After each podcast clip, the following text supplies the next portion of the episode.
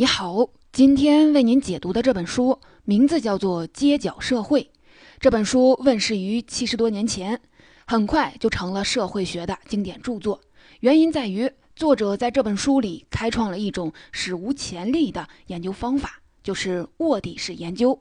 当然了，这种研究方法在今天的社会学研究里已经很常见了，但是当时需要有极大的勇气和想象力。当这本书广为人知以后，社会学学者在撰写论文或者专著的时候，都要问问自己：我有没有可能去卧底调查呢？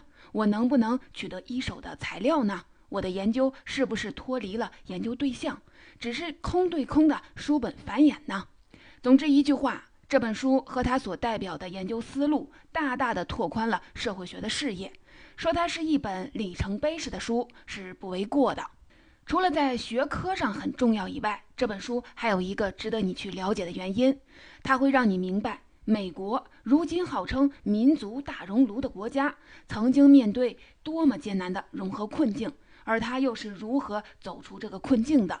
在美国历史上，最先来到这片土地的是英国、法国等比较发达国家的移民，他们大都受教育程度比较高，风俗习惯也相近，也就占有了最好的工作机会和最高的政治权利，成为美国社会的主流群体。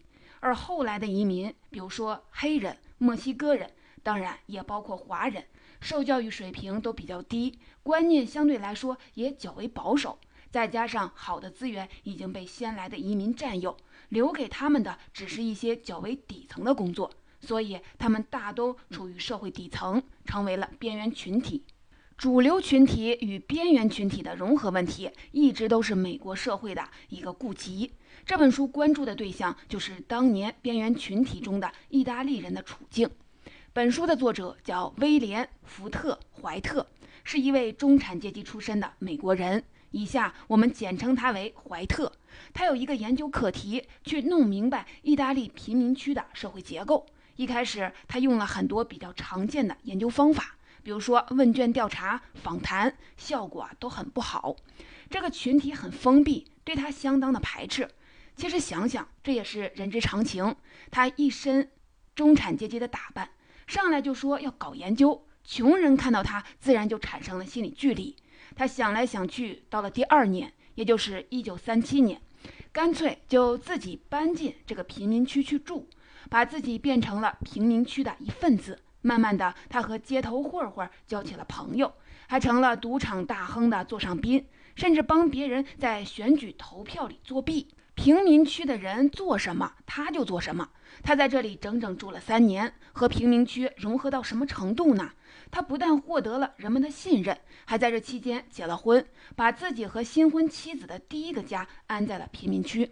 这种卧底研究方法虽然辛苦，但收获也是非常的丰厚。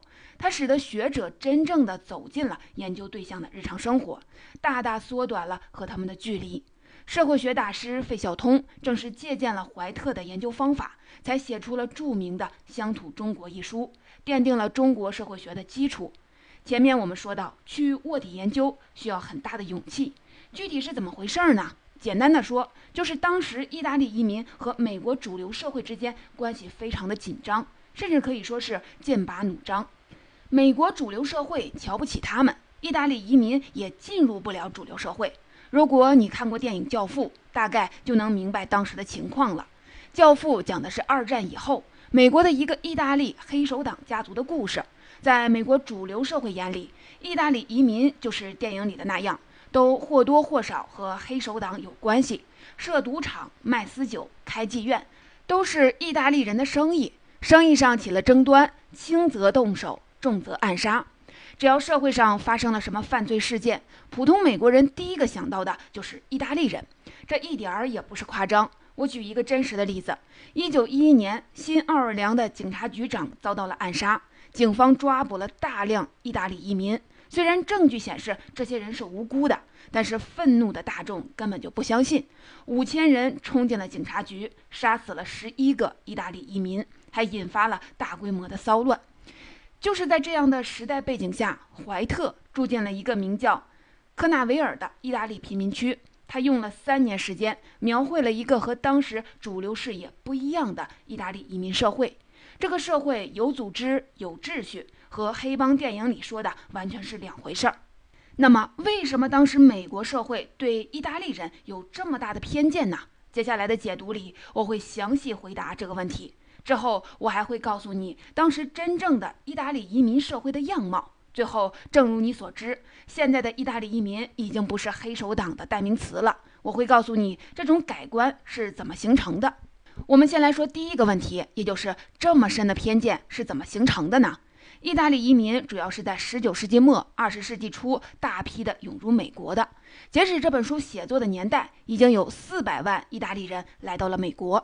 这些意大利人主要是农民，不识字，也不懂工业生产需要的专业技能。到了美国这么发达的工业国家，只能从事比较底层的工作。更关键的是，和稍微早些来的爱尔兰移民相比，他们不会英语，再加上受教育程度低，又有很重的家族观念，所以即使到了美国这个新环境，也是一个家族、一个村儿抱团住在一起。不过啊，这时候美国主流社会对他们还没有那么排斥。他们相信，只要意大利人肯努力、愿意学习，迟早会融入美国社会，摆脱贫穷处境。可是几十年过去，事情并没有朝着美国人预想的方向发展。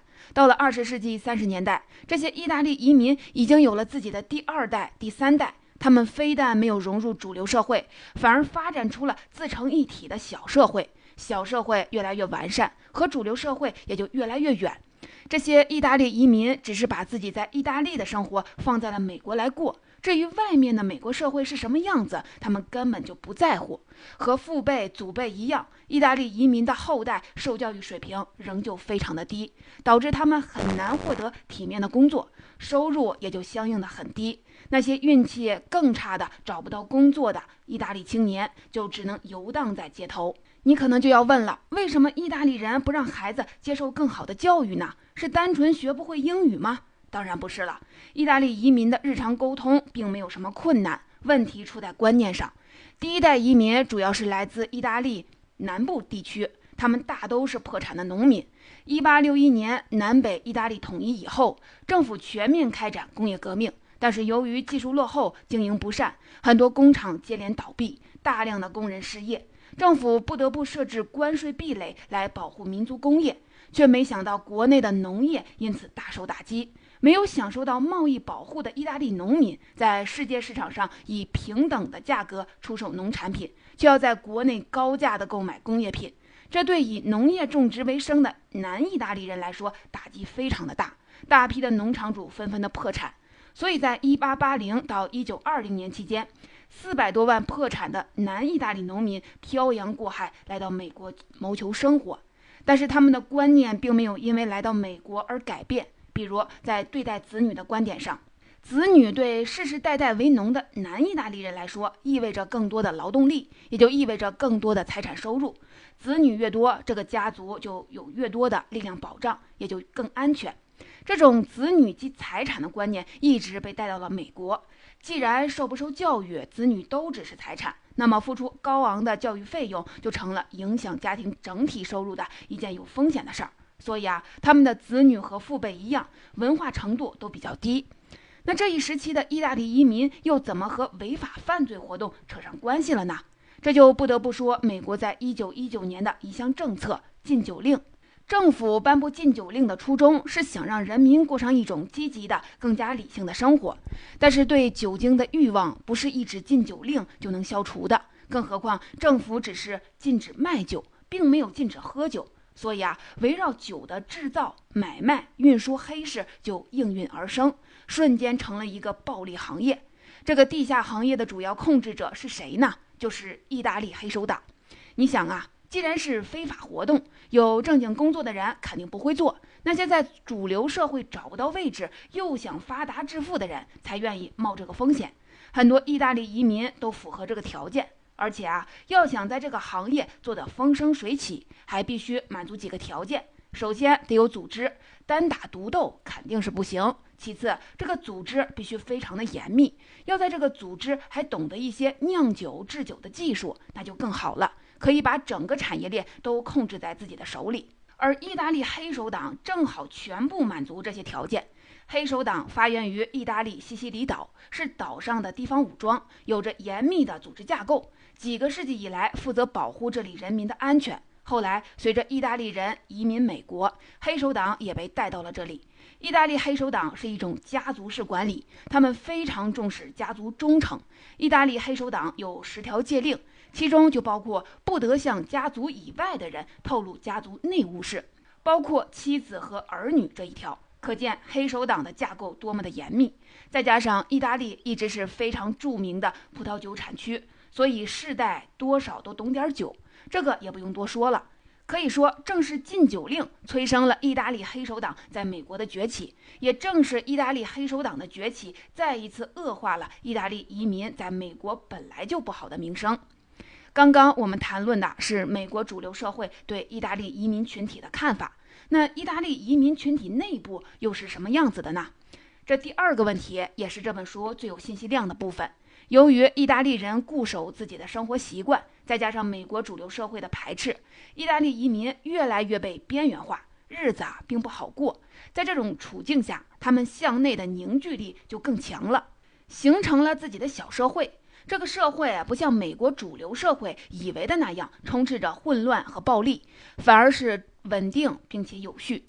怀特研究的意大利人聚集的科纳维尔，便是这样一个有序的小社会。这个小社会的组织形式有两种，一个是街角帮，一个是非法组织。接下来的时间里，我会一一为您分析。作者怀特在科纳维尔有一个朋友叫多克，多克是一名街角青年。街角青年，顾名思义，就是喜欢拉帮结伙、游荡在街角的人。街角青年没上过大学，学历不高，从事的也是最普通的工作，大都是在理发店、餐馆、小卖部工作，甚至还有一部分人根本就找不到工作。但他们大都是光着屁股一起长大的朋友，从小就在同一条街上生活，有着很密切的交往和互动。这种关系会一直从他们的少年时代维持到青年时代。甚至有人结婚以后，还仍然会经常的和自己的伙伴们聚在一起。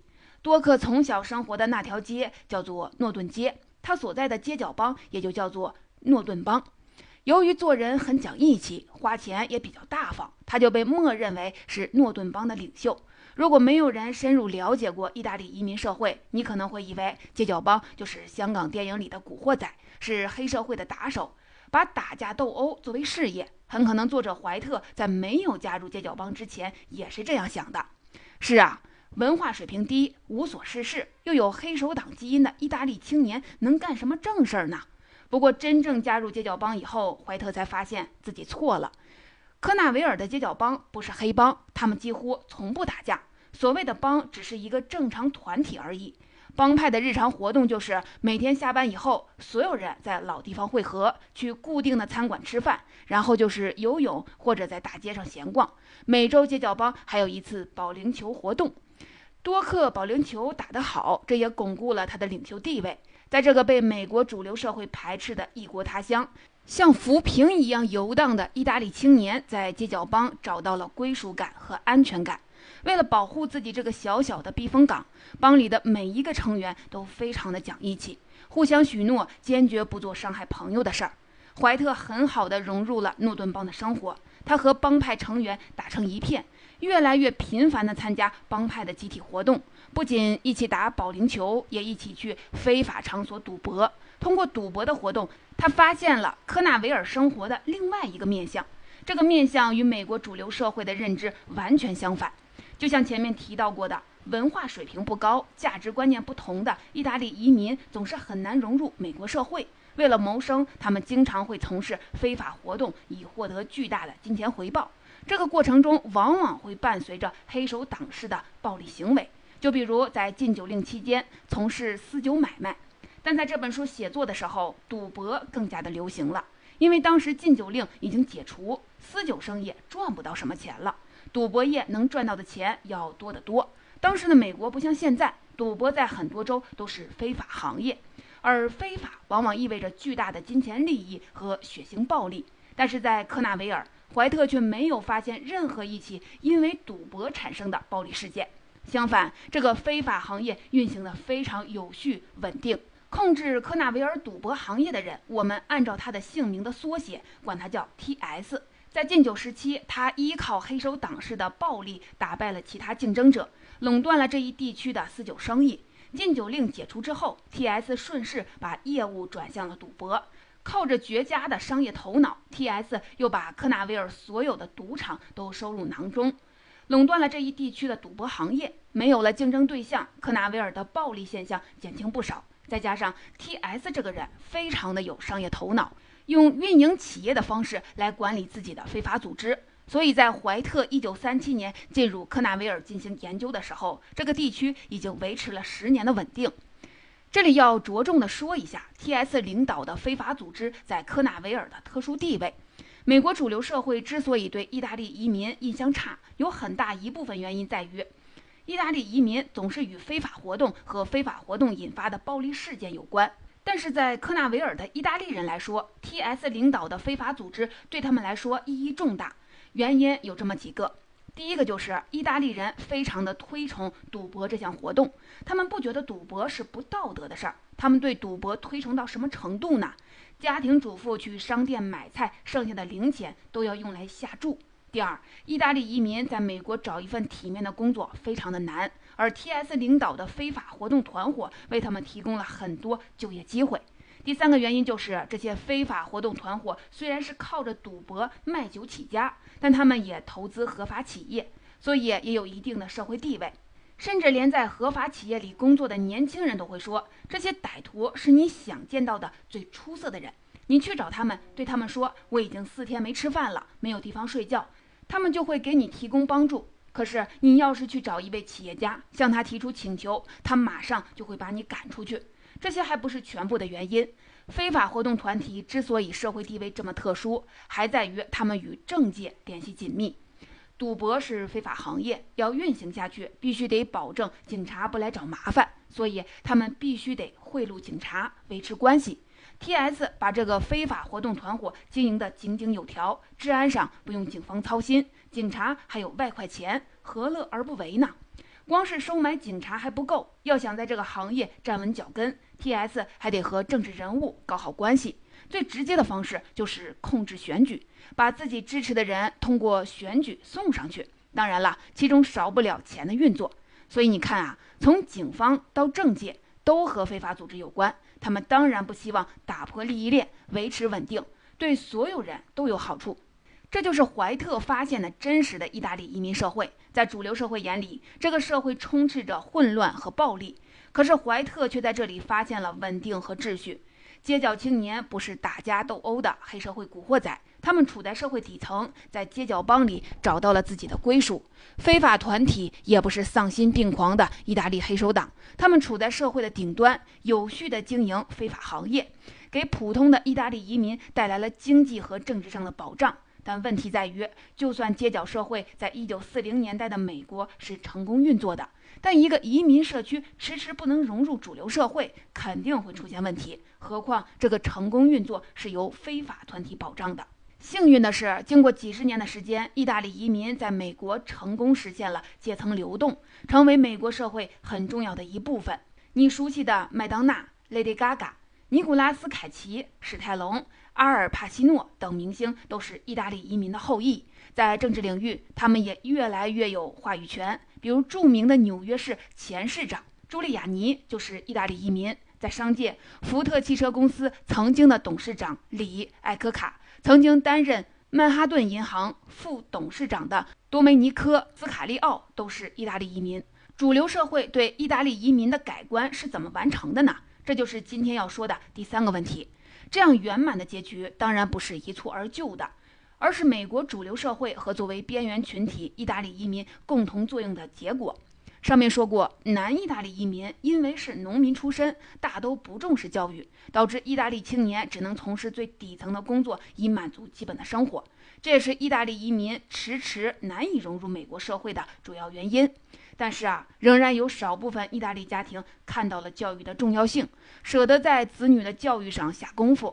科纳维尔的另一个青年组织——意大利人俱乐部，就是由大学生组织起来的。